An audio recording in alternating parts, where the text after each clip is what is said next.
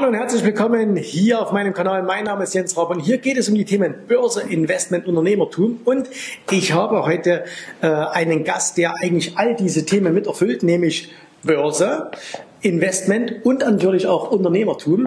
Michael Schulte ist heute wieder mal bei mir. Ähm, Mr. Market, äh, naja, eigentlich bist du gar nicht Mr. Market, aber du betreibst diesen wunderbaren Blog Mr. Market. Und ihr kennt den Michael vielleicht, äh, er war schon zweimal hier bei uns zu Gast und ich freue mich sehr, dass du heute da bist, bist extra hergekommen. Vielen Dank dafür. Und wir haben ganz, ganz viele Themen, äh, deswegen lasst euch überraschen. Jetzt geht's los.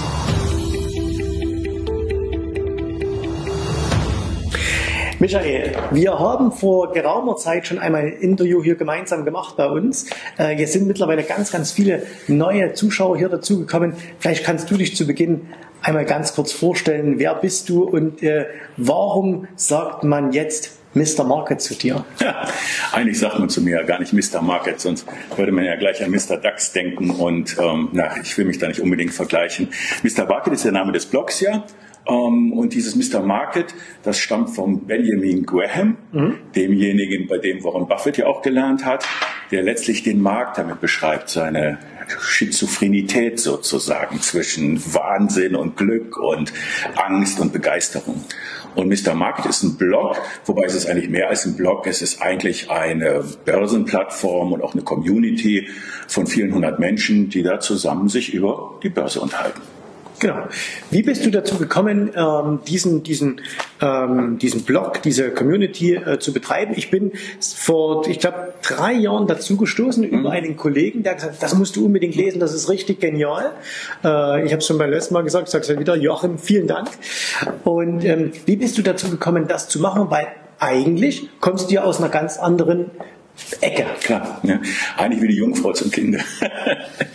die besten Dinge im Leben passieren nicht geplant, ist zumindest so meine Erfahrung. Die passieren einfach, weil die Gelegenheit da ist. Ich habe so eine klassische Managementkarriere hinter mir. IBM, Siemens, war bei Siemens Nixdorf zum Beispiel für die ganze Bankensoftware verantwortlich, hatte dann mein eigenes Unternehmen mit einem Finanzinvestor zusammen. Es war eine Aktiengesellschaft, so eine mittelgroße, bei der ich dann der Vorstandschef war. Und dieses Unternehmen habe ich, also der Finanzinvestor und ich, mit Mitte 40 verkauft. Da war ich endlich auch so alt, dass ich Papa werden konnte. ich habe nämlich bewusst gesagt, in dieser Zeit, wo man so durch die Weltgeschichte reist, ähm, da möchte ich nicht Papa sein. Das wäre für meine Kinder dann einfach immer nur der, den man nie sieht, nicht der so am Wochenende mal einmal auftaucht. Das hat auch alles geklappt. Und äh, eigentlich war so die Idee, dass ich jetzt noch äh, Papa bin und in Sportvereine gehe, also so ein normales Leben lebe. Ähm, das Hauptthema, was mich natürlich interessiert hat, äh, was mich schon die ganzen Jahre immer interessiert hat, war Börse. Nun hatte ich auch ein bisschen mehr Geld, habe das also professionell selber angelegt. Ja, und dann ist ganz was. Das heißt, Entschuldigung, wenn ich da kurz einhabe, bisschen Geld bedeutet, der Broterwerb stand jetzt nicht mehr so ganz im Vordergrund. Nein, also, also du konntest jetzt auch mal früh eine halbe Stunde länger liegen bleiben. Die Nutella für meinen Sohn war für mindestens ein Jahr gesichert. Das ist, wenn, Privat, das ist, wenn Privatiers ihre Lage beschreiben. So. Ja, also vielleicht, ähm, ich kann da ganz offen mit umgehen. Im Blog äh, rede ich auch sehr offen darüber.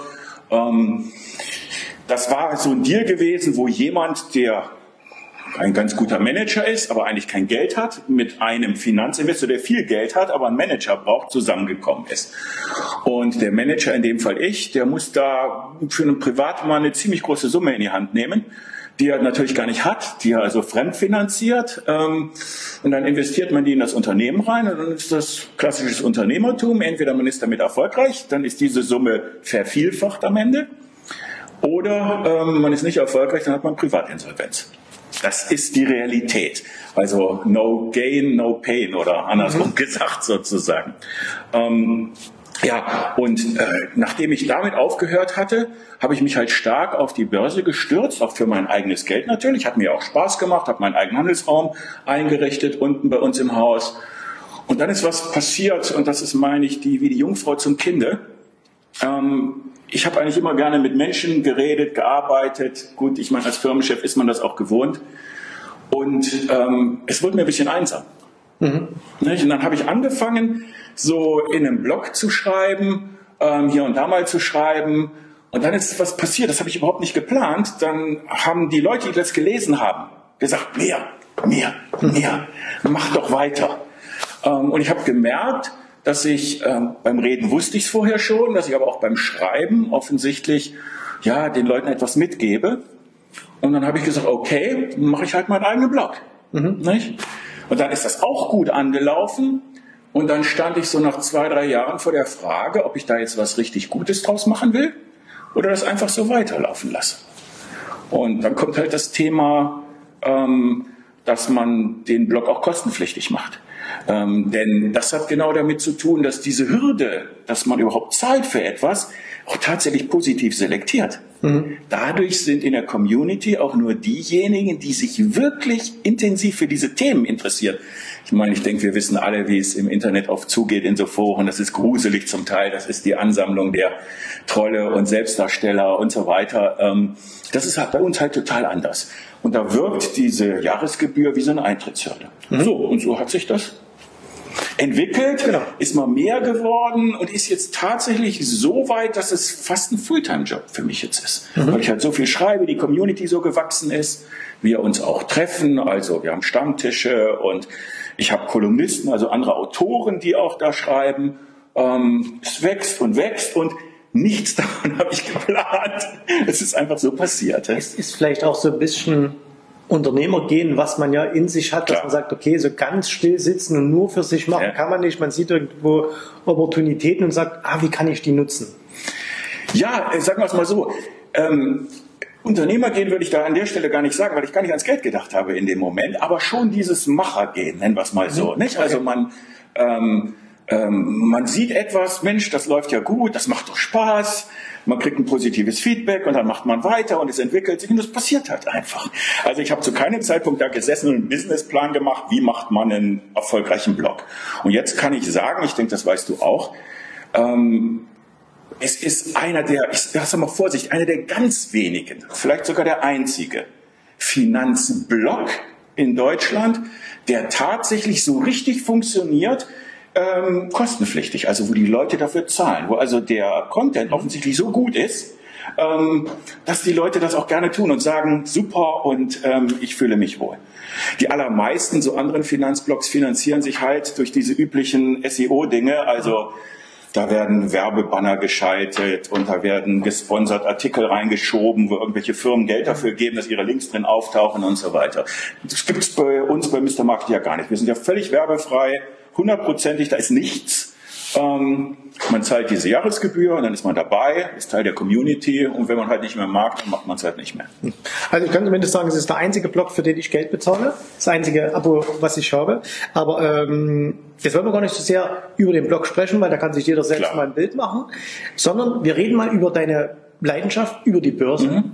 Und äh, ich habe ein altes Interview von dir gelesen. Also, ich glaube, so alt ist gar nicht, zwei, drei Jahre. Ja, im Sommer war es, glaube ich, nicht? Ja. Im Sommer. Im Sommer. Hm. Okay, und zwar im Traders Magazin. Mhm. Und ähm, sehr, sehr schön ähm, beschrieben. Wenn wir es noch finden, dann, dann können wir es vielleicht sogar hier mhm. unter dem Video verlinken, wenn es irgendwo verfügbar ist. Ähm, und da habe ich mir einen Punkt herausgegriffen, der immer heiß diskutiert wird. Und zwar das Thema Fundamentalanalyse. Mhm. Jetzt muss man wissen, du bist, ähm, so, so, wie ich dich kennengelernt habe, du bist sowohl teilweise sehr, sehr kurzfristig am Markt unterwegs, als mhm. auch mal intraday für ein paar Minuten, ein paar Stunden, wenn, wenn mhm. es eine gute Bewegung gibt. Aber du bist auch längerfristig dabei, du handelst auch ja. Aktien auf ein paar Tage, ein paar Wochen und auch als Investor. Mhm. Und jetzt mal als Investor, ähm, wie wichtig ist für dich fundamentale Analyse. Du hast ja gerade Benjamin Graham ganz am Anfang angesprochen. Mhm. Wie wichtig ist das für dich? Mhm. Ähm, das ist eine Antwort, die wird einige vielleicht erstaunen. Fundamentalanalyse im Sinne von Graham? Gar nicht. Eigentlich überhaupt gar nicht. Und das ist jetzt allerdings ein Thema, da muss man wirklich was dazu ausholen, ähm, weil das ist jetzt nicht mit drei, vier Sätzen zu beschreiben. Man muss dazu wissen, dass der Benjamin Graham und auch der frühe Warren Buffett ähm, ihren Erfolg zu einem guten Teil ja dadurch erzielt haben, dass sie sozusagen so viel Fleiß an den Tag gelegt haben, was die Bilanzen, die Hintergründe der Unternehmen und so angeht, dass sie sich damit einen Vorteil gegenüber den anderen Marktteilnehmern verschafft haben, den berühmten Edge mhm. sozusagen. Mhm. Also beim Graham muss man sich das ja wirklich so vorstellen, dass der im wahrsten Sinne des Wortes in so staubigen Bibliotheken, wo sonst keiner Lust hatte, seine Zeit ja. zu verbringen, da diese Riesendinger und dann ist er durch die alten Bilanzen durch und so weiter. So. Das gibt es heute natürlich gar nicht mehr. Das hat auch keinen Wert.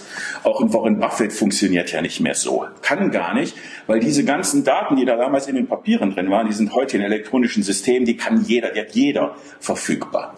So, das ist das eine. Das zweite, was dazu kommt, weswegen diese Methode eigentlich heute in meinen Augen nicht mehr funktioniert, ähm, ist, dass die Bilanzierung sich ja komplett geändert hat. In der damaligen Zeit war das Bilanzrecht ähm, auch in den USA noch eher so, wie bei uns das HGB früher mhm. gewesen ist. Das heißt sehr auf Sicherheit. Man könnte also sagen, in so einer Bilanz von einem Unternehmen steckten oft positive, nicht, positive Dinge nicht drin. Die waren sozusagen verborgen, verborgene mhm. Schätze. Ja. Das, was aber stand, stimmte hundertprozentig. Jetzt ist es leider in Zeiten von IFRS, also für die, die den Begriff nicht kennen, das ist das Rechnungslegungssystem heutzutage für die großen, großen Konzerne, ist es leider so, dass das eine riesige schwammige Masse geworden ist. Wenn ich da jetzt anfangen würde, darüber zu erzählen, fange ich lieber gar nicht an. Ähm, aber das sind oft Milliardenposten, die letztlich nur der Einschätzung des Managements unterliegen. Da kann man mal so eben mit dem Finger so zwei Milliarden runter oder hoch und entsprechend verändert, verändert sich der Gewinn. Lange Rede, kurzer Sinn das, was in diesen Zahlenwerken drin steckt, ist lange nicht mehr so aussagekräftig, wie es früher gewesen ist. Um zu dem Buffett zurückzukommen, wie macht er denn heute sein Geschäft, wenn er wirklich investiert? Kennen primär. Also mhm. reden, persönlicher Kontakt dann natürlich auch einsteigen, aber dieser Direktzugang zum Management, nicht? Aber nicht dadurch, indem er nur abstrakt oder seine Leute sich jetzt so eine Bilanz nimmt und die liest. Mhm. Da, wenn, Sie, wenn du heute so eine IFS-Bilanz in der Hand hast, da kommen sofort 100 Fragen, die eigentlich nur zu klären wären, wenn ihr das Management gegenüber sitzt mhm. und dir sagt, äh, das steckt dahinter, so haben wir das bewertet. So, also jetzt habe ich im Prinzip erklärt, ich habe gesagt, es dauert was länger. Es tut mir leid. Jetzt habe ich erklärt, warum dieser ganze Teil für mich nicht interessant ist. Ähm, trotzdem ist die fundamentale Seite für mich interessant als so eine Vorselektion, welches in welches Unternehmen ich überhaupt langfristig investieren will.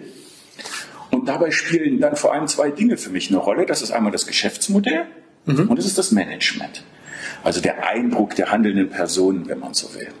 Beim Geschäftsmodell kommt es halt vor allem darauf an, dass es ein Geschäftsmodell ist, was Wachstum generiert, eine gewisse Beständigkeit hat, ähm, da kommen ja schon Kriterien, wie sie auch der Buffett immer wiederholt. Nur, woran erkennt man das? Das erkennt man eben nicht mehr heute nur an der Bilanz, sondern man beschäftigt sich halt einfach mhm. damit, Mitbewerber ähm, und so weiter. Also das heißt, man schaut, wo tummelt sich das Unternehmen, was sind die zukünftigen Entwicklungen, welche Marktposition hat es und so weiter und so fort. Da gibt es keine äh, einfache Lösung für, das ist viel Lesen. Mhm.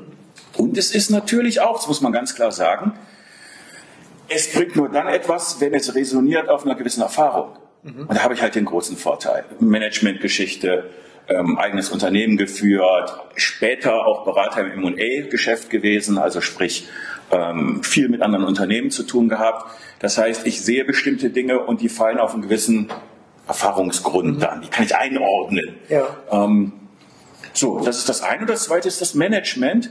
Ich tue zu Unternehmen, in die ich langfristig investieren will, immer zwei Dinge. Ich suche mir alles raus, wo ich das Management bei Interviews und so sehe. Mhm. Da greift dann ganz simpel so ein, ähm, wie soll man sagen, die eigene Mustererkennung aus Jahrzehnten von mit solchen Leuten zu tun zu haben. Natürlich hat das auch mit Schubladen zu tun und Vorlieben, das ist schon klar. Man mag bestimmte Typen und anderen Typologien vertraut man nicht, weil man halt schlechte Erfahrungen mhm. mit denen gemacht hat. Aber das ist für mich wichtig, weil es sozusagen die Unternehmen selektiert, zu denen ich ein gewisses Vertrauen habe, weil ich den Leuten an der Spitze vertraue ja. ähm, oder nicht. Und der zweite Faktor beim Management ist einfach der Track Record. Was haben die denn vor drei Jahren gesagt? Und was ist dann passiert? Und Management, das seit zehn Jahren seine, ähm, seine ähm, Aussagen einhält und immer übertrifft, und auch sonst einen persönlichen, guten, charakterlichen Eindruck macht, das ist jemanden, ein Management, dem man mal ein gewisses Vertrauen schenken kann.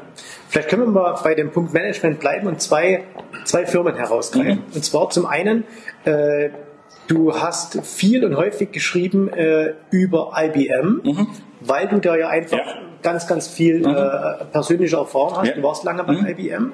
Und das ist zum Beispiel etwas, äh, was ich dann auch von dir gelernt habe, ähm, wo du gesagt hast, naja gut, IBM, die können so lange gar nicht besser werden, bis ich da nicht ganz oben was Neues tut, bis da nicht mal irgendwann jemand reinkommt, mhm. der, der neuen Schwung bringt. Mhm. Und das kann eben auch kein, kein Gewächs aus aus der IBM heraus sein, sondern es muss irgendjemand Neues sein. Mhm. Vielleicht kannst du das mhm, mal an dem Beispiel IBM mit persönlichen Erfahrungen vielleicht klar. ein bisschen erklären. Natürlich, gerne. Ähm, auch da natürlich muss ich sagen, äh, ich, ich bin ja neun Jahre bei IBM Research Development gewesen. Wie gesagt, dann da auch in das Management rein. Da war es allerdings noch das untere Management gewesen, bevor ich dann zu Siemens kam. Ähm, und ich habe da schon eine Krise erlebt bei IBM. Und das war genau diese Zeit, wo diese große IBM, die in den 80ern so ungefähr war wie Apple heute. Also mhm. das Unternehmen, das die Welt beherrscht. Da gab es dann äh, in den 80er Jahren so Forbes-Artikel, IBM wird demnächst die Welt dominieren. das sind ja immer die Momente, an denen sozusagen der Niedergang schon, schon in den Unternehmen drin ist. So, und dieses Unternehmen hatte eine ganz schwere Krise. Das war kurz davor abzunibbeln. Man kann sich das kaum vorstellen. Und zwar so im Jahr 1993, 94 so ungefähr. Und diese Krise hatte in hohem Maße zu tun mit den eigentlich positiven Managementstrukturen. Also IBM hat eine sehr starke Unternehmenskultur, die aber so starr geworden sind und auch so eitel bei denen, ähm, die oben an der Spitze waren, dass man für Veränderungen überhaupt gar nicht mehr aufgeschlossen war. Und offensichtlich ist der Verwaltungsrat klug genug gewesen, das zu erkennen. Und die haben den Lou Gerstner geholt, der war vorher bei Nabisco gewesen, ein Nahrungsunternehmen. Da haben alle gesagt, Nahrungsmittelmanager, ja, Katastrophe. Ja. Der hat IBM gerettet. Der hat ähm, IBM eine völlig andere Unternehmenskultur ähm, gegeben. Und danach kam dann der Palmisano und ähm, es ging dann ähm, mit viel mehr Beratungsgeschäft und so weiter halt hoch. Also die zweite starke Phase von IBM. So, mein Eindruck heute ist, dass wir genauso eine, sagen wir es mal, böse Verknöcherung oder ähm, ja, man ruht sich zu sehr aus, zu selbstgefällige Managementstrukturen im Unternehmen haben. Ich sage ausdrücklich, ich bin jetzt kein Insider mehr, man kennt halt so ein paar Leute, mit denen telefoniert man mal. Es ist so ein Eindruck, den man von außen hat. Ich will auch nicht behaupten, dass das zwingend so sein muss, aber der Eindruck ist relativ stark. Und jetzt kommt wieder ganz was Ähnliches, was ich gerade zur Fundamentalanalyse beschrieben habe, wenn ich gesagt habe, ich habe da einen Manager, der gefällt mir als Typ, wie er agiert, wie er mhm. spricht, der ist glaubwürdig. Dann gucke ich aber natürlich, was war denn sein Track Record in all den zehn Jahren gewesen. Und jetzt ähm, ähm, schauen wir auf die heutige IBM. Dann sehen wir halt auch einen Track Record, das seit ähm, ungefähr äh, sechs Jahren, sieben, lass mich jetzt nicht lügen, so in dieser Größenordnung immer wieder geredet wird von der Wende und von den neuen Geschäftsfeldern. Mhm. Und was passiert? Nix. Die jetzige Chefin ist halt auch ein Eigengewächs, mhm. ähm, kommt sozusagen aus diesem Dunstkreis hervor. Ähm, also ist die Vermutung relativ qualifiziert und relativ wahrscheinlich, dass wir es mit einer ähnlichen Problematik wieder zu tun haben. Denn das Verrückte ist doch, Jens, ähm, wenn wir zum Beispiel mal ein so ein Geschäftsfeld von IBM nehmen, ähm, das Cloud-Geschäft, wo mhm. sie ja mhm. nun auch ähm, Strategic Imperatives, also wo sie hinein investieren wollen. Das ist so ein Wachstumsmarkt. Ja, da kannst du doch fast nichts falsch machen, so ungefähr, um da zu wachsen. Die schaffen es nicht, also die haben es über Jahre nicht geschafft, da vernünftig zu wachsen. Da muss man sich, muss man so hart sagen, schon fast anstrengen. ja, mit einem Ruf wie IBM, wo ja eigentlich ganz logisch ist, wenn die eine Cloud aufbauen, da vertraut man doch dann eher. Nicht? Also die haben ja einen riesen Vorteil gegenüber irgendeiner Bude, die daherkommt. Es ist katastrophal eigentlich. Also wenn man es misst an dem Asset, was sie schon haben, ist es katastrophal, wie sich das entwickelt. Und dann kommt man irgendwann nach vielen Jahren halt zu dem Schluss, dass man sagt, der Fisch stinkt wahrscheinlich vom Kopf.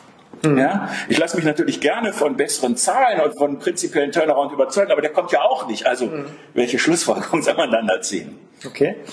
Nehmen wir mal eine andere Firma, auch so eine Ikone, Gründungsmitglied des Dow Jones, mhm. General Electric, mhm. hat ja auch einen, einen wahnsinnigen Niedergang mhm. äh, zuletzt erlebt. Und genau da ist ja jetzt sowas passiert, dass da kommt plötzlich ein ganz neuer Vorstandsvorsitzender, der äh, in seiner vorhergehenden Firma, kannst du vielleicht was mhm. dazu sagen, der plötzlich einen, einen wirklich tollen Track-Record vorweisen mhm. kann und plötzlich verändert sich da was. Mhm. Ja. Das ist, ist finde ich, ein schönes Beispiel, sagen, okay, IBM so nicht, bei GE vielleicht so. Mhm. Ja, bei äh, GE ist der Larry Kalb ähm, reingekommen, der hat danach geführt über Jetzt müsste ich auch wieder lügen, 10 Jahre, 15 Jahre, keine Ahnung. Genau weiß ich es nicht. Auf jeden Fall ein sehr langer Zeitraum, bis vor wenigen Jahren. Danach wird nicht allen bekannt sein. Wer allerdings bei mir im Blog unterwegs ist, der hat die Aktie sozusagen ganz oben. Ja, ich, blende euch mal, ich blende euch mal an der Stelle, äh, wir blenden euch mal einen Chart So einen Chart einfach mal einblenden. Genau. Äh, also DHR mhm, an der Nice. Genau, DHR. Ähm, kurz zu danach, das ist praktisch eine Art Healthcare-Gemischtwarenladen, wenn man so will. Mhm. Ähm, das wirklich Gute an denen ist das Management im Sinne, dass die immer wieder kleinere Geschäftsfelder zukaufen, die super entwickeln und die dann wieder verkaufen. Also man könnte das als eine Brutstätte sozusagen für gute Geschäfte betrachten. Und um das zu können, erfordert es natürlich ein Management, was ein Gespür hat dafür, wo liegt ein Potenzial, womit kann man in der Zukunft Geld machen. Ja? Und zwar im Kleinen, immer wiederholt. Danach hat das in zweistelliger Zahl sozusagen in all diesen Jahren immer wiederholt, immer wieder gute Deals gemacht. So, jetzt kommt die Alternative und jetzt kommen wir zu General Electric. Da haben wir ja nach dem Jack Welch, der große Supermanager, den Jeffrey Immelt gehabt. Und der hat einen ganz anderen Managementstil. Das ist so einer, den, ein Stil, den ich gar nicht mag, den ich aber gut kenne, den äh, es im Management öfter mal gibt. Das ist so der ich bin der große Meister, ich mache die Großdeals. Also man könnte jetzt wieder Daimler Kreisler sagen, Hochzeit im Himmel. ja, also man könnte Bayer bösartig als äh, Vorbild nehmen, wo man ja nun unbedingt Monsanto kaufen musste, mhm. statt jetzt, und das ist wieder die Entsprechung zu danachher, irgendein innovatives Teil bei ähm, Pflanzenschutzmitteln von einem kleineren Unternehmen zu kaufen, das zu entwickeln und daraus was zu machen. Nein, man muss den Riesendeal machen. So ist es beim Immelt auch gewesen. Und so hat er einen Riesendeal nach dem anderen gemacht. Und die allermeisten waren katastrophal. Der allerletzte war Baker Hughes gewesen, Öl. Das hat er natürlich genau gekauft als Öl, so der ganze oben. Und das hat letztlich General Electric auch das Genick gebrochen. So. Jetzt, dann ist noch ein Nachfolger aus der General Electric, ähm, sozusagen dem Dunstkreis da gewesen für anderthalb Jahre. Ähm, der hat keine Wende gebracht, nicht überraschend, der hatte ja die gleichen Denkstrukturen, also hat da auch der Verwaltungsrat gesagt, Cut, Neuanfang. Und der Larry Kaup von danach ist jetzt der CEO von General Electric seit letzten Herbst, ich glaube Oktober, irgendwie sowas, nicht war das gewesen. Der kann natürlich so einen Riesentanker jetzt auch nicht äh, einfach so drehen, aber der hat einen erheblichen ähm, ähm, Vertrauensvorschuss, den ihn der Markt gewährt, dem auch ich ihm gewähre, weil ich in all den Jahren so erlebt habe. Und jetzt bei der letzten Bilanzpressekonferenz ähm, waren auch schon die Kommentare, endlich mal no Bullshit und endlich mal einer, der Tacheles redet hier. Ähm, ich denke schon, dass gerade in solchen Wendesituationen die Nummer eins unglaublich viel bedeutet. Während es andersrum aber auch ist, wenn eine Firma gut läuft, und ähm, keine grundlegende Richtungsänderung nötig ist, dann kann auch das Management aus der Organisation einen hervorragenden Job machen. Die sind ja sozusagen in dieser Denkstruktur groß geworden, die führen das einfach weiter. Solange also so ein Modell nach wie vor trägt, super. Aber wenn man so eine richtige Abzweigung nehmen muss, hm. dann ist das meistens mit den Führungsköpfen, die in der alten Organisation groß wurden, ganz furchtbar schwierig. Deswegen, GE ist eigentlich ähm, nach wie vor uninteressant, wenn man sich das Unternehmen so anschaut. Ähm, aber der CEO, das ist ein Hoffnungsschimmer, ganz eindeutig. Ja. Du gibst mir natürlich jetzt äh, gleich zwei Stichworte äh, für Dinge, die wir äh, besprechen können. Und zwar, ich fange mal an, du hast jetzt gerade erwähnt Big Deal, mhm. Große, große Deals machen. Ne? Das ist ja für viele Manager ja. auch dann, ja. wo, wo im Grunde Geld ja auch keine Rolle mehr ah, Da kannst du mit Firmenjets durch die ja, Gegend fliegen. Das ist einfach, du, ah, du, bist, du bist der Größte der Welt. Ähm, jetzt schwingt sich ja gerade äh, unser Finanzminister auf, um einen der größten Deals äh, ähm, aufzuzwingen. Und zwar, äh, Deutsche Bank soll fusionieren mit der Commerzbank. Man hat jetzt vor einigen Tagen die offiziellen Gespräche auch begonnen, also quasi so mhm. aufgezwungen. Es gibt einen Großinvestor, Cerberus, der da auch äh, durchaus Interesse hat, warum auch immer. Also das, ähm, viele andere finden es nicht so toll. Ähm, jetzt mal gar nicht so sehr als, äh, als, als Investor, als wenn man das jetzt als Trader anschaut. Die Ankündigung kam, sofort schoss die Aktien mhm. erstmal nach oben. Commerzbank, glaube ich, an den Tag mhm. 8% äh, Deutsche Bank 4% oder so. Ähm, würdest du, erste Frage, wenn sich da jetzt kurzfristig ein, ein, ein Trend entwickelt bei sowas, auch wenn du vielleicht nichts davon hältst, von der Grundidee, mhm. würdest du sowas handeln? Also würdest du dann so opportunistisch sein und sagen, jawohl, da gehe ich einfach mit und, und äh, versuche mir da mhm. äh, ein Stück rauszuschneiden? Ganz allgemein ja. Mhm. Ganz abstrakt, abstrakt gesagt ja. Auf der Trading-Seite, wir haben ja bisher über die Investment-Seite geredet, da gehe ich rein opportunistisch, so gehört sich das an. Mhm. Ähm, da sieht ein Setup gut aus, aus welchen Gründen auch immer. Die berühmten Kühlschränke am Nordpol, und das ist ja nicht so weit von der Deutschen Bank weg, dann mit den Kühlschränken. Ähm, ein gutes Setup passt, kann man gut absichern, machen. Mhm. Thema erledigt. Insofern abstrakt ja. Konkret, weil du Deutsche und Commerzbank ja erwähnt hast, nein. Mhm. Ich habe da auch kein Geld drin. Ich habe wie sehr viele Trader und was auch aus gutem Grund, ähm, äh, ich lasse die Finger von Szenarien, wo die Politik daran beteiligt ist. Mhm. Weil es im Endeffekt bedeutet, da putzt sich morgen wieder jemand die Nase und sagt irgendwie etwas und schon ja, äh, ist das Ding völlig anders. So opportunistische Setups, die toll sind, sind welche, wo die Nachricht schon vorbei ist. Also Beispiel, ein Unternehmen dümpelt vor sich hin und jetzt kommt bei den Zahlen irgendwie eine positive Überraschung. Nicht? Die haben zum Beispiel ein neues Geschäftsfeld aufgemacht mhm. jetzt. Da kann man reingehen. Weil jetzt ist die Nachricht da und jetzt passiert ja erstmal wochenlang nichts. Jetzt braucht der Markt also Wochen, um äh, sozusagen sich daran zu gewöhnen. Da kann es gut sein, dass der Kurs weiter steigt. Aber bei der Deutschen jetzt, morgen redet Scholz wieder irgendetwas, mhm. übermorgen sagt Achleitner wieder irgendetwas, der spielt ja auch mit, der Deutsche Bank Aufsichtsratsvorsitzende, ja auch ein alt äh, ähm, ähm, Alumni sozusagen aus dem Umfeld wie der Staatssekretär vom Scholz. Also das ist mir ehrlich gesagt zu politisch da, mhm. um das zu handeln jetzt. Abstrakt ja, konkret nein. Jetzt haben wir natürlich hier keine Glaskugel stehen, mhm. Äh, die wir schauen können, wie das wird. Aber nur mal dein, dein, deine persönliche Meinung. Glaubst du, dass es zu dieser Fusion kommen wird? Einfach nur persönliches Empfinden. Wir wissen, dass die Chance, ob du richtig oder falsch liegt, bei 50 Prozent ist. Äh, schwierig, weil es hängt im Endeffekt davon ab. Ähm, ich würde es mal so sagen. Wenn diese Regierung noch drei Jahre macht, oder zweieinhalb, wann ist die nächste Wahl? Zweieinhalb Jahre, glaube ich, nicht? Ja, wenn die noch zweieinhalb Jahre macht, dann wird es wohl was werden. Okay.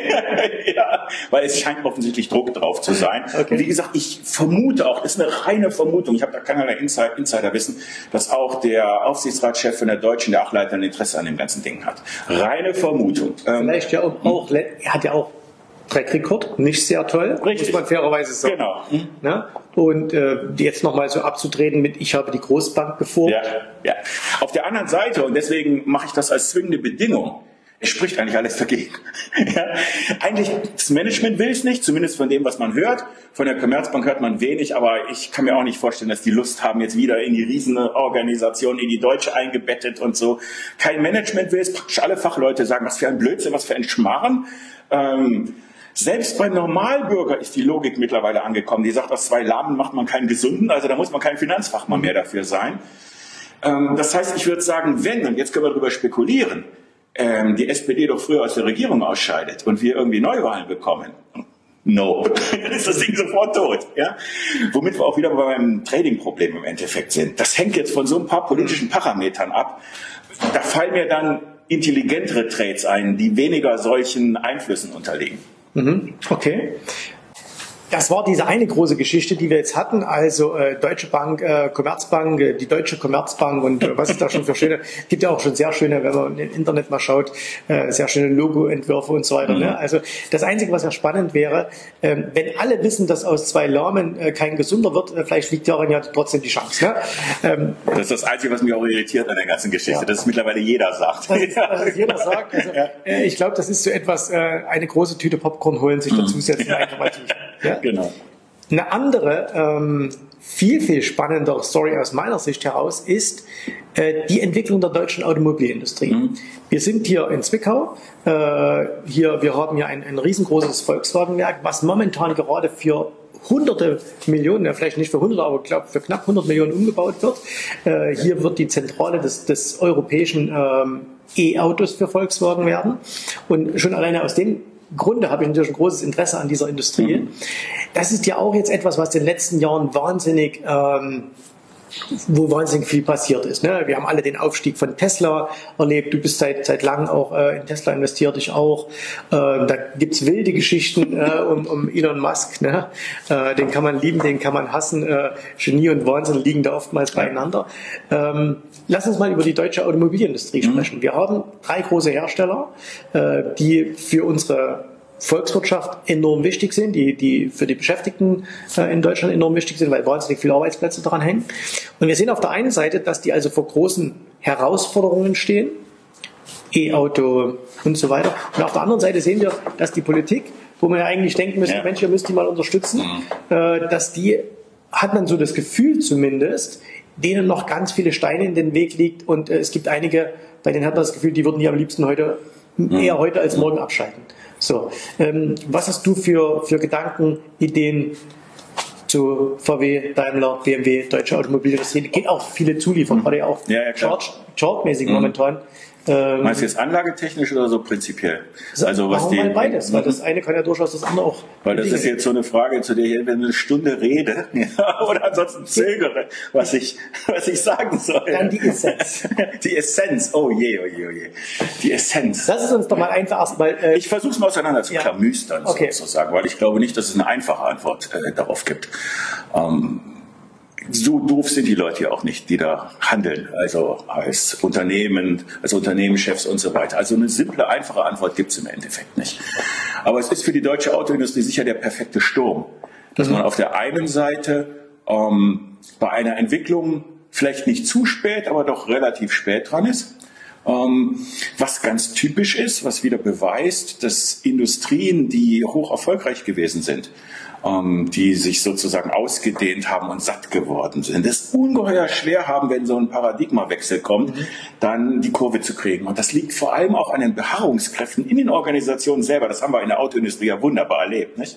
Ähm, es verdienen halt alle zu viele an dem alten Modell. Insofern glaube ich, dass das, was da passiert, diese Zögerlichkeit, dieses zu lange etwas nicht wahrhaben wollen, ja, der Musk und Tesla, das ist, mhm. die sollen erstmal, nicht? Das verstummt ja jetzt langsam, dass das ganz typisch ist und dass das überhaupt nichts mit Deutschland zu tun hat. Dass man das in jeder anderen Industrie, mhm. also auch in jeder anderen Automobilindustrie genauso findet. Die Japaner können das, die Amis können das, General Motors ist ja nun auch pleite gewesen. Also nicht speziell Deutsches. So.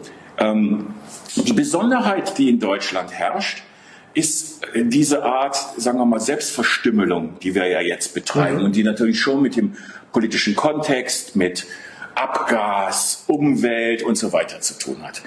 Ich will das jetzt hier gar nicht alles werten. Ähm, das ist ja so eine Blase an Thema. Da kann man also. das, machen wir dann später. ja, ja, ja klar. Ähm, aber äh, das ist einfach nicht so erklärbar, weil man auch sehr viel sozusagen gegeneinander abwägen muss. Aber eins ist auf jeden Fall klar. Selbst wenn man der Meinung wäre, die Verbrennerindustrie muss so schnell wie möglich platt gemacht werden. Und ähm, wir müssen Zero Emission fahren in Deutschland. Also selbst wenn man sagt, ja, richtig, ist die Art und Weise, wie die Politik mit diesem Thema umgeht gegenüber der Autoindustrie, eine einzige Katastrophe. Ja? Also die Katastrophe zu identifizieren, äh, erfordert gar nicht, sich in den politischen Diskurs einzumischen. Selbst wenn man sich auf diese Seite stellt, ist es einfach katastrophal, weil ja ähm, durch die Brust ins Auge das Ganze sozusagen abläuft. Ich erzähle nur so eine Anekdote, die wieder zeigt, wie schwachsinnig das Ganze ist. Ähm, ich hasse es ja. Ich hasse es, dass ich bei meinen Fahrzeugen keinen ähm, Ersatzreifen mehr habe. Da fahre ich 600 Kilometer nach Kroatien. Ich habe keine Ersatzreifen mehr. Wenn ich da unten über einen einzigen Nagel drüber fahre, dann liege ich dafür zwei oder drei Tage fest. Zumal, wenn man ein größeres Fahrzeug hat, nicht, äh, äh, nicht die 0815 Bereifung. Katastrophe. Warum haben wir keine Ersatzreifen mehr drin? Die Antwort ist ganz einfach. Weil politische Vorgaben, in dem Fall EU, ähm, ähm, ähm, Ausstoß für dieser Flottenverbrauch und so weiter das Thema gewesen sind. Also hat die Autoindustrie angefangen, um sozusagen Gewicht zu sparen, wo mhm. sie kann. Das heißt, wenn Sie, wenn ich, wir keine Ersatzreifen mehr haben und da kein Platz mehr dafür ist, dann liegt das daran, dass man Pseudogewicht gespart hat. Ich sage Pseudogewicht gespart, weil man hat ja etwas weggenommen, was eigentlich einen Sinn hatte. Mhm. Ein echtes Gewichtssparen ist, wenn sozusagen die Leistungsfähigkeit gleich bleibt, aber das Gewicht niedriger wird, dann hat er einfach was weggenommen. So. In solchen Aktionen hat man sich beschäftigt, permanent.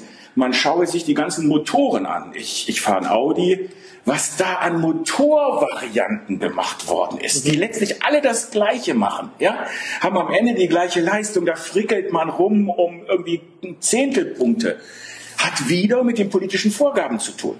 So. Und jetzt muss man diese Menge an Frickeleien, an, an Detailarbeit und so weiter, die letztlich sich alle nur darum kümmern, bei dem bestehenden System nur um eine Vorgabe zu erfüllen, ein paar Prozent irgendwie rauszuholen, muss man sich vor Augen führen. Damit hat die Industrie sich beschäftigt seit zehn Jahren, während woanders echte Innovation gelaufen ist.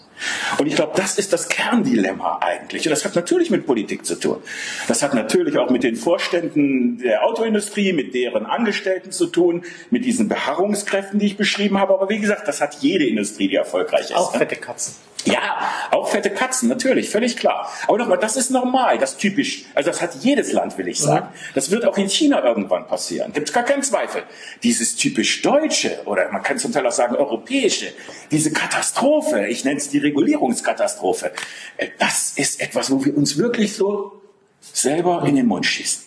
Und es ist diese Mischung, die ähm, also eine, nennen wir es eine eigene Bräsigkeit, verbunden aber auch äh, mit all dem, was da an politischen Dingen drauf, draufgeworfen wird, was eigentlich den perfekten Sturm erzeugt. Und wo man sagen könnte, man kann eigentlich fast jede politische Haltung nehmen, zwischen ist doch alles Quatsch mit Klima bis zu, wir müssen Zero Emission haben. Man kann es aber in jedem Fall viel besser machen, als es aktuell gemacht wird, mhm. von dem, äh, äh, wie an die Themen rangegangen wird. Auch hier jetzt nochmal äh, kurz der, der, der langfristige Glaskugelblick. Ähm, wenn, wenn du eine Wette eingehen müsstest, äh, schafft es die deutsche Automobilindustrie oder schafft sie es nicht?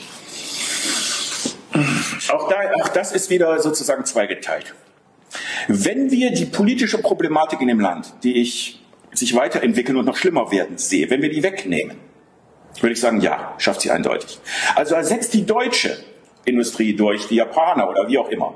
Sage ich eindeutig ja. Warum? Im Endeffekt gibt es doch im Moment nur einen einzigen Anbieter, der halt jetzt äh, voll Elektro läuft und das ist Tesla. Mhm. Und die sind gut, aber die werden nicht alleine den Markt aufrollen. Das ist einfach Unfug.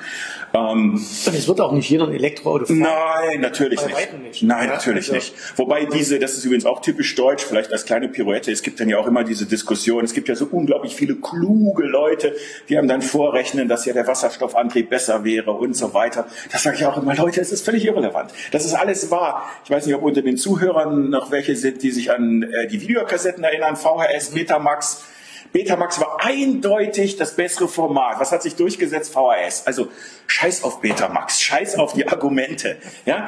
Es ist im Endeffekt heute schon so, da kann man drüber jammern. Ähm, der, dies, Frau W. hat es ja jetzt auch erkannt, er hat es ja sehr klar gesagt, man kann drüber jammern. Die Elektrofahrzeuglogik ist so weit, die hat sich eigentlich schon durchgesetzt. Mhm. Ja, ähm, da kann man lange drüber argumentieren, das ist so. Aber du hast recht, es wird natürlich nicht die einzige Lösung werden. Also es wird erfolgreiche andere Unternehmen geben. Ob darunter einer der drei deutschen Hersteller ist, wahrscheinlich nicht alle. Also die Befürchtung habe ich auch. Ähm, aber ob da einer der drei deutschen Hersteller auch ist, der in einer wie auch immer gearteten Zukunft zu den drei, vier größten, besten Mobilitätsunternehmen der Welt gehört. Es wird ja mehr in Richtung Mobilitätsunternehmen mhm. gehen, vom Auto weg zu ja. Diensten. Das hat ja mit dem autonomen Fahren zu tun. Ähm, hängt stark von der politischen Entwicklung ab. Da bin ich, und der gesellschaftlichen Entwicklung bei uns. Da bin ich relativ überzeugt davon. Das kann gelingen, das kann aber auch voll gegen die Wand fahren. Wenn wir so weitermachen, so chaotisch wie jetzt, bin ich mir nicht so sicher. Ganz ehrlich, mhm. ja, bin ich mir nicht so sicher. Okay. Ähm, jetzt ist es Du hast es erwähnt, in Deutschland durchaus teilweise politisch sehr chaotisch, was da passiert, äh, wo man eigentlich mit, mit gesundem Menschenverstand nur den Kopf schütteln mag. Aber, und das ist jetzt wieder das Schöne, wir sind ja nicht die Einzigen. Nee. Ähm, wir blicken mal über den großen Teich. Äh, auch da ist einer, der äh, durchaus einiges Kopfschütteln in der Welt mhm. verursacht. Und ähm, wir haben uns im Vorfeld ein bisschen unterhalten. Äh, eines der Themen, die ja nach wie vor auch, ich sag mal, wie ein Damoklesschwert etwas über den Märkten hängen, ist ja die Situation zwischen auf der einen Seite den Amerikanern und auf der anderen Seite den Chinesen mhm. äh, mit, mit dem von Amerika mhm. vom Zaun gebrochenen Handelsstreit. So, ähm, vielleicht mal aus deiner Sicht, wie prekär, wie wichtig ist es, dass da eine Einigung gefunden wird, beziehungsweise was könnte passieren, wenn da eben doch keine Einigung gefunden mhm. wird? Also in meinen Augen ist die Handelsthematik Neben den Notenbanken natürlich immer, die sind immer gesetzt als Don't fight the Fed, also auf gut Deutsch, wenn die Notenbanken Mist machen, haben wir immer ein Problem. wobei man ja da schon den Eindruck hat, dass die Notenbanken, äh, ob man das jetzt gut oder schlecht findet, ist die eine Geschichte, aber dass, die, dass denen durchaus bewusst ist, dass man ja. die Märkte nicht absaufen lassen Absolut. kann und dann doch mehr oder weniger Gewehr bei Fuß ja. stehen, um die Märkte zu stützen. Ja, klar. Ähm, also wenn wir von den Notenbanken absehen, ist die Handelsthematik die, die theoretisch ähm, den Markt als Ganzes und auch äh, die weltweite Konjunktur in den Boden treten kann. Mhm. Ganz klar. So, und ähm, du hast gerade gesagt, vom Zaun gebrochen. Das ist technisch richtig. In dem Fall bin ich aber ausnahmsweise mal Trumps Meinung. Ähm, ich übrigens auch. Ja, ähm, Tatsache ist er der Erste. Ähm, und das wird ja immer gerne bei uns in der Politik verwoben mit dass er ja so ein komischer Typ ist. Und da kann man auch noch andere böse Begriffe äh, draufkleben. Das sehe ich auch ganz genauso. Aber man muss die Dinge mal trennen. Also ein schlechter Mensch kann auch sozusagen sinnvolle Dinge tun und ein guter Mensch kann ganz große Scheiße produzieren. So. Und wir haben, was China angeht, eigentlich, wir haben uns wie Idioten verhalten über Jahrzehnte. Also wir, damit sage ich westliche Welt, Europa, Amerika, der Aufstieg Chinas beruht in hohem Maße auf Methoden ähm, Patentklau und äh, Musterklau und Spionage und so weiter. Das weiß eigentlich jeder. Ähm, Wer es nicht weiß, es ist zum Beispiel bis jetzt, ich glaube, jetzt ist ein neues Gesetz gekommen, ja noch so, dass ähm, man bei Beteiligung in China immer nur 49 Prozent maximal haben kann als westliches Unternehmen. 51 Prozent hat irgendein chinesisches Unternehmen, bei dem natürlich irgendwo der, ich weiß nicht, Parteibonze oder sonst wie auch seinen Einfluss hat. Ähm, das heißt, im Endeffekt haben wir eigentlich das ganze Wissen, ähm, was wir haben, da so ja, damit wir ein paar Dollars verdienen können, ist ja ein toller Markt, ja, darüber geschoben. Und haben den Chinesen nie gesagt, Leute, aber wenn ihr wirklich eine, äh, eine moderne Volkswirtschaft sein wollt, dann müsst ihr aber auch nach den Regeln spielen. Die Trump-Administration ist die erste, die das mal vor die Hörner nimmt. Da kann man sich jetzt lange drüber streiten, ob die Methode richtig ist, der Stil richtig ist, ist eine andere Frage. Sie tut das. Und das Thema ist absolut zentral. Ähm, gerade so Bereiche wie Intellectual Property, also die Thematik, ähm, äh, ähm, Patente, darf ich bestimmte Technologien nutzen, muss ich die lizenzieren, einfach abkupfern und so weiter und so fort. So, das wissen die Chinesen natürlich auch, hundertprozentig. Ähm, und deswegen ist das Thema so wichtig jetzt. Ich habe allerdings den Eindruck, dass aufgrund der, ähm, der Wahllage in gut 18 Monaten muss Trump sich ja mhm. wieder wählen lassen, seine Position jetzt immer schlechter wird. Also eigentlich der Punkt, aber das ist nur ein subjektiver Eindruck, der Punkt, wo er wirklich den Chinesen äh, wie sagt man, die Pistole an die Schläfe legt und sagt, jetzt äh, ja, fangt endlich an, euch an die Regeln zu halten. Ähm, ansonsten lasse ich mal eine Krise hier äh, durch die Welt laufen. Dieser Punkt ist schon überschritten wahrscheinlich. Äh, das kann er schon nicht mehr, weil eine Weltwirtschaftskrise, die dann jetzt so langsam beginnt, nämlich eine ist, die ihm seine Wahl verhagelt, weil sie als allererstes seinen Rostgürtel, also seine Wähler im Rostgürtel dann tatsächlich trifft. Es ist ja noch nie übrigens ein Präsident wiedergewählt worden, äh, wenn er in seiner Amtszeit eine äh, Rezession hat. Ja, genau. So. Absolut. Und deswegen, ich meine, das ist nicht ja. dumm, das wird, das, das wird, wird nicht passieren. versuchen zu vermeiden. Deswegen ist meine Sicht darauf, theoretisch ein Thema, was sozusagen die Märkte und die Weltwirtschaft kippen lassen kann. Wenn es wirklich exekutiert würde, die Signale, die ja jetzt aus China kommen, deuten auch darauf hin, dass man zu diesen wirklich harten Themen wie Intellectual Property eher so Formelkompromisse wiederfinden wird. Ist ja einfach mal ein paar Sojabohnen und so weiter. Ja, beschließt das Politbüro, wir nehmen 20 Millionen mehr Sojabohnen aus den Amerika, aus Amerika. Man kann sagen, toll, ich habe ja, die wirklich harten Dinge. Ich habe nicht den Eindruck, dass die äh, zu einem Ergebnis kommen. Wenn man es darauf ankommen lassen würde, würden wir potenziell vor einem äh, Konjunkturproblem in der Welt stehen. Ähm, es wäre vielleicht auch gut investiert, das mal zu tun. Mhm. Wenn du mich aber fragst, ich glaube nicht, dass es dazu kommt, weil die Interessenlagen auf beiden Seiten jetzt doch auf eine Einigung zulaufen und dann wird es in einigen Bereichen doch ein Formelkompromiss sein. Mhm. Es gibt ja einige Stimmen auch, die sagen, äh, genau aus dem, das, was du jetzt erwähnt hast, äh, Trump möchte sich wieder wählen lassen und das heißt, er muss es auch schnell machen, weil klar. Vorwahlkämpfe Ganz klar. die Demokraten geht ja schon los, die fangen ja schon an jetzt, ja klar. Und dass man dann aber sagt, okay, ähm, er, er hat ja definitiv den Wunsch, er will, möchte der größte Präsident aller Zeiten werden. äh, und, das hatten wir ja schon mal mit dem größten aller das, Zeiten nicht.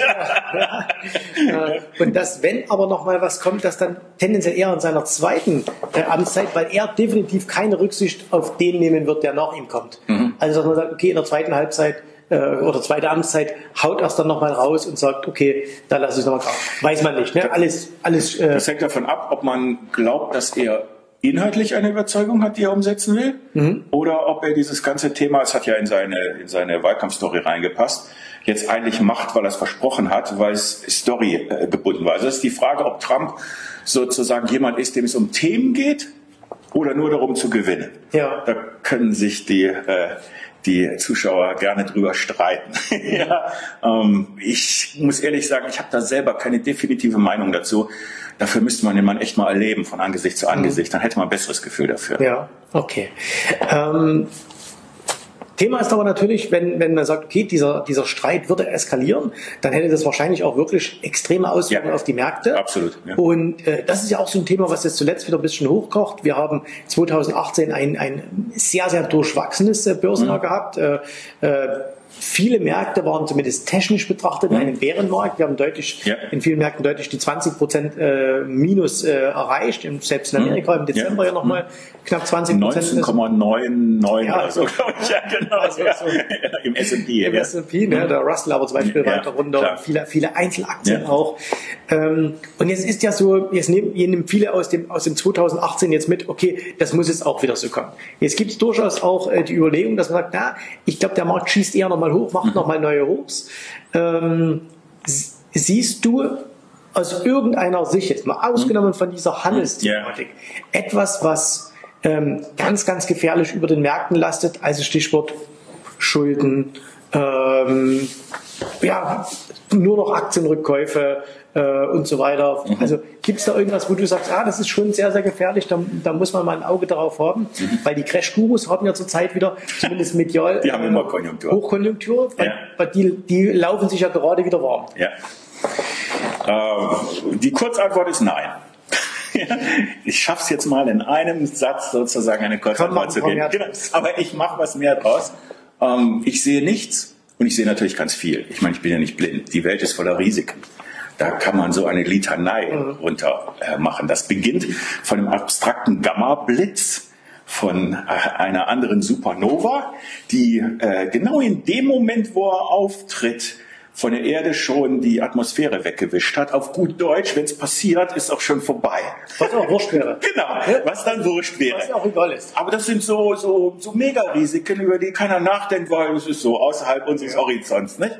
Das geht zu einem berühmten Asteroiden, dann kommen diese ganzen Finanzsysteme, Schauder und Gefahrengeschichten, da der Atomkrieg aus Versehen, die, da kann man sich ja so tausend Sachen kann man sich vor, überlegen. Vor zwei Jahren noch Riesenthema Nordkorea. Ja, absolut, absolut. So, und jetzt äh, ist genau der entscheidende Punkt, jetzt auf mich bezogen, ähm, gibt es das Thema ja auch.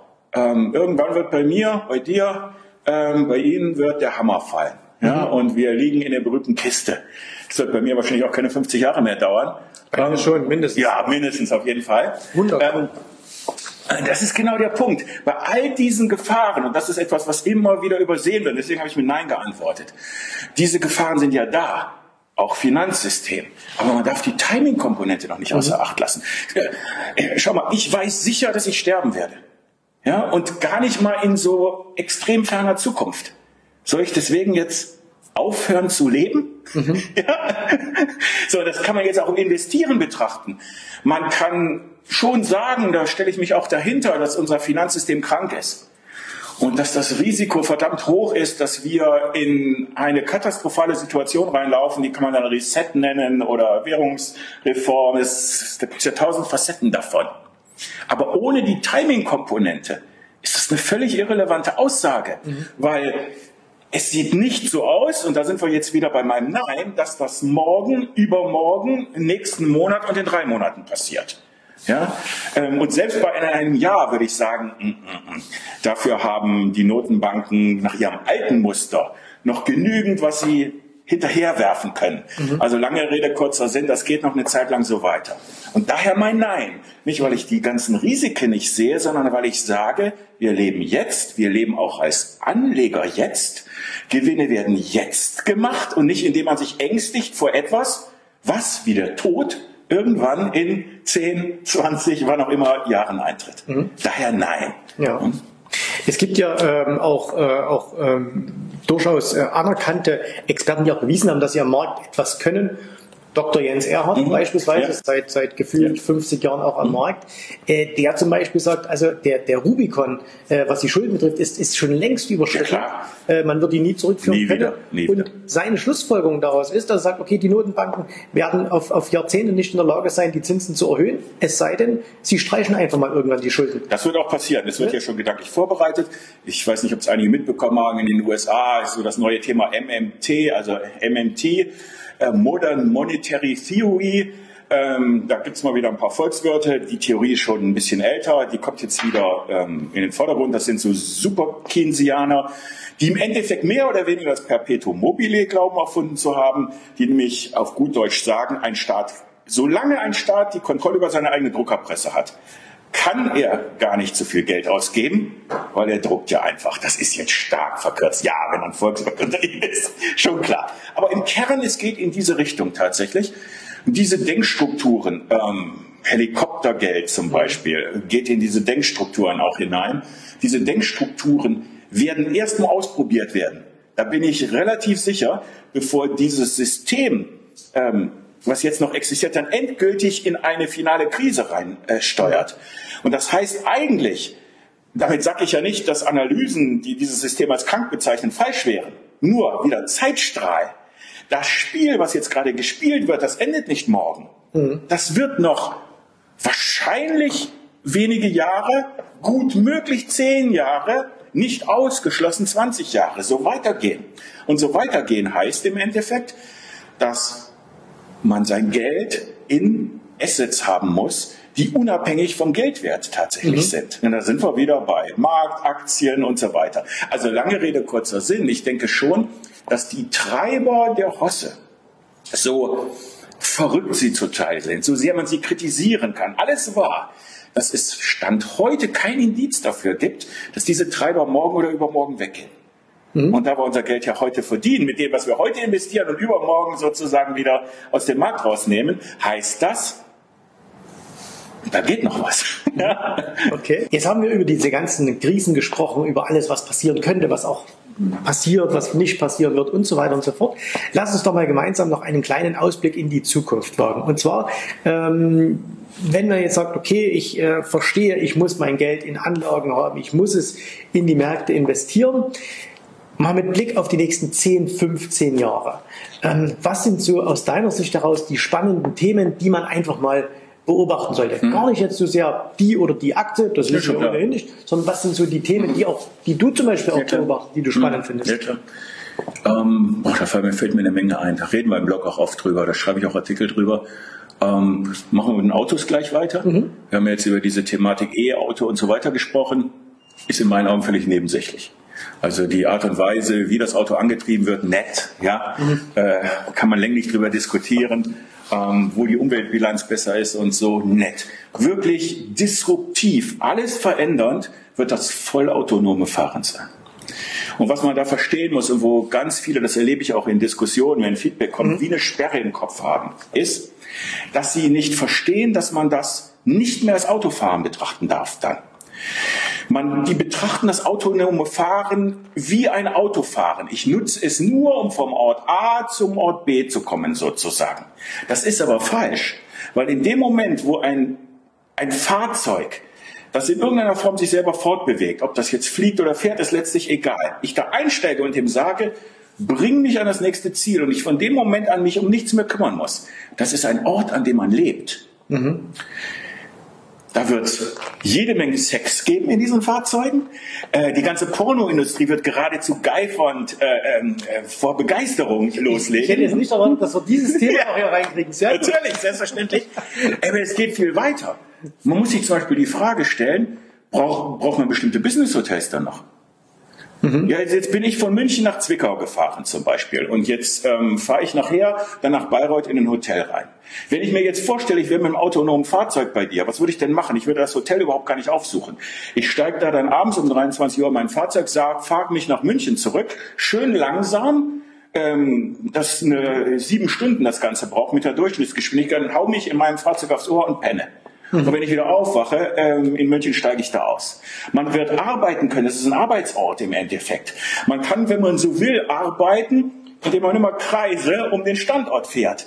Mhm. Ähm, äh, Ferien, ja, also das, was man heute Karawan und so weiter äh, nennt, das entwickelt ganz andere Dimensionen. Also lange Rede, kurzer Sinn, das ist Leben. Letztlich wird damit der Raum wieder viel kleiner, weil ein Raum, den ich nicht erlebe, weil ich mich einfach hinlege und penne, und wieder rauskomme, ähm, der ist, der ist so. der ist genauso wie wenn ich in den Flieger gestiegen bin tatsächlich. Selbst wenn das dann acht Stunden sind, die mhm. das autonome Fahrzeug von Hamburg nach München fährt. Das wird radikal Dinge ändern, das wird neue Geschäftsmodelle generieren, das wird alte Geschäftsmodelle wie zum Beispiel Business Hotels Riesenprobleme machen. Ähm, es ist ein gigantischer Fehler, das autonome Fahren unter dem Bild Auto betrachten, weil die Dinger werden dann natürlich auch nicht mehr wie Autos aussehen. Mhm. Natürlich werden die in irgendwelchen Standardgeschwindigkeiten durch Leitsysteme sozusagen fahren. Dann müssen die nicht mehr so super schnell sein. Dann sind die auch nicht mehr so super äh, zwingend bestimmte Formen. Da wird man alles Mögliche finden. Mhm. Ja? Also ein, ein, ein Riesenthema eigentlich. So, ein zweites Thema, ähm, was ich immens spannend finde, wo ich ja wahrscheinlich nicht mehr so richtig von profitieren werde. Ich habe ja gesagt, ich werde ja auch irgendwann mal, vielleicht 20 Jahren und so weiter, ins Gras beißen tatsächlich, ist das, was im weitesten Sinne unter der Überschrift Biotech passiert. Aber von Biotech eingegrenzt, der Bereich, in dem es sich darum dreht, das Altern zu verstehen tatsächlich. Mhm. Ja. Und ähm, das, was ich bisher gesehen habe, was auch meiner sozusagen Wahrnehmung entspricht, sagt etwas lapidar. Da sind sich die Forscher auch weitgehend einig. Es gibt kein Altern. Es gibt einen, eine fehlende Wartung die sozusagen das Ergebnis des evolutionären Prozesses ist. Unsere Gene wurden ja durchselektiert, indem wir uns fortpflanzen. Das heißt, in dem Moment, wo wir diese Zeit, hast du ja auch schon, die Zeit hinter dir, wo wir Kinder in die Welt setzen, ich ja auch, nachdem die vorbei ist, sind wir genetisch disponibel. Da passiert auch nichts mehr. Jetzt kann nichts mehr adaptiert werden. Das heißt, die Natur hat keinerlei Programm vorgesehen, ähm, wie, ich nenne es gewartet, wie dieses System Körper gewartet wird nach der Zeit, nachdem man sich fortgepflanzt hat. Das ist die Evolution. Mhm. So. Heißt aber nicht, dass es einen Zwang gibt, dass diese Wartung nicht möglich wäre. Und da ist ja immens im Gange. Und jetzt müssen wir, das wird jetzt natürlich jetzt nicht ein Thema für 10, 15 Jahre, wobei wir da schon über vielleicht 5 Jahre, 10 Jahre Lebensverlängerung reden. Aber jetzt äh, kann sich jeder ausmalen, was das bedeuten würde auf einer prinzipiell zur Überbevölkerung neigenden Erde. Mhm. Das sind nicht nur schöne Dinge. Man stelle sich nur mal vor, jetzt würde bekannt, dass es irgendwie so eine Droge oder sowas gibt, die das Leben auch nur um 50 Jahre erweitert, die ist relativ teuer. Ja? Stell dir mal vor, was das bedeutet. Ja, das stellt die Welt, wirklich, es stellt sich komplett auf den Kopf. Ähm, da werden viele Dinge, um die wir uns streiten heute, also klassische Kriege, National, die werden plötzlich völlig irrelevant sein, weil die Menschen einen ganz anderen äh, sozusagen Fokus entwickeln. Ich bin mir relativ sicher, wir stehen praktisch am Anfang dieser Phase, wo diese Dinge passieren, weil wir die technologischen Grundlagen dafür langsam entwickeln. Man könnte auch sagen, wo wir wie Gott sozusagen eingreifen in die Schöpfung. Ähm, 10, 15 Jahre, 30 Jahre, 50 Jahre, das ist eine Entwicklung, die beginnt. Ähm, das wird brutal.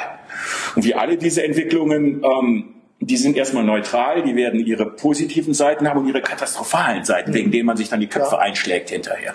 Aber vom Investieren her ist das ein, ja, mhm. es ist ein wahnsinniges Ding. Ähm, da werden Firmen entstehen und Geschäftsmodelle entstehen, die wir uns heute gar nicht vorstellen können. Genau wie IBM haben wir darüber geredet. Ähm, damals sich niemand eine Apple hat vorstellen können mhm. und womit die Geschäft machen eigentlich oder noch schlimmer eine Facebook. Mhm. Ja, wer hätte sich denn 1900 85 eine Facebook vorstellen können, dass man damit so ein Geschäft macht, nicht? Genauso wenig haben wir eine Vorstellung davon, mhm. was für Firmen da in 15, 20 Jahren existieren, Weltfirmen, die mit solchen ja. Dingen ihr Geschäft machen werden. Also das sind so zwei Bereiche, die mir sofort aus dem Stegreif einfallen, wo ich sage, ähm, da passiert immens was. Und es lohnt sich einfach in dem Bereich auch als Investor ähm, unterwegs zu sein, also da die Augen aufzuhalten. Absolut. Wir könnten doch über Raumfahrt sprechen. Absolut. Wir über Virtual Reality sprechen. Mit Raumfahrt habe ich jetzt nicht angefangen, weil wenn ich damit anfange, dann müssen wir ein extra Video machen. Das ist ja mein Steckenpferd. Und, äh, und wir machen das dann heute Abend schon mal beim Essen. Genau. Ja. Da freue ich mich sehr ja. darauf. Ich hätte auch so, äh, ich wollte eigentlich so ein T-Shirt so ähm, Occupy Mars mitnehmen, ja. aber habe ich da machen Mach ich doch nicht. okay. Lieber Michael, vielen, vielen Dank, dass du hergekommen bist. Gerne. Ein ganz tolles Gespräch, wie immer. Äh, ich freue mich darauf. Ich verweise nochmal äh, für euch, äh, schaut euch das an. www.mr-market.de. Wir verlinken es auch hier unter dem Podcast, unter dem Video. Also ganz toller Blog.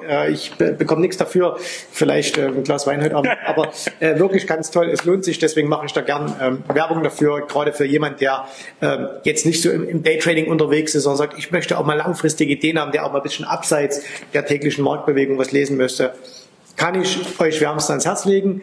Dir danke fürs Kommen, euch danke, danke fürs Zuschauen und fürs Zuhören. Wir sehen uns wieder beim nächsten Mal. Tschüss, Servus, macht's gut.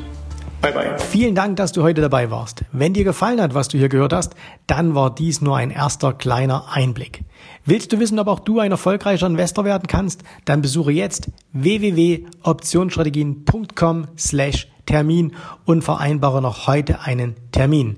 In diesem 30-minütigen, absolut kostenlosen Termin wird eine Strategie für dich erstellt. Du erfährst, wie du starten kannst und wenn du schon an der Börse bist, wie du endlich langfristig Geld verdienen kannst. Bitte vergiss den folgenden Punkt nicht. Um erfolgreich an der Börse zu werden, brauchst du einen Mentor, der dir zeigt, welche Schritte du tun musst, um dauerhaft Geld an der Börse zu verdienen. Wir haben schon tausenden Menschen gezeigt, wie man die Börsen zur Erzielung eines regelmäßigen Einkommens nutzen kann. Und du kannst der Nächste sein. Geh jetzt auf www.optionsstrategien.com slash Termin und vereinbare noch heute deinen persönlichen Termin.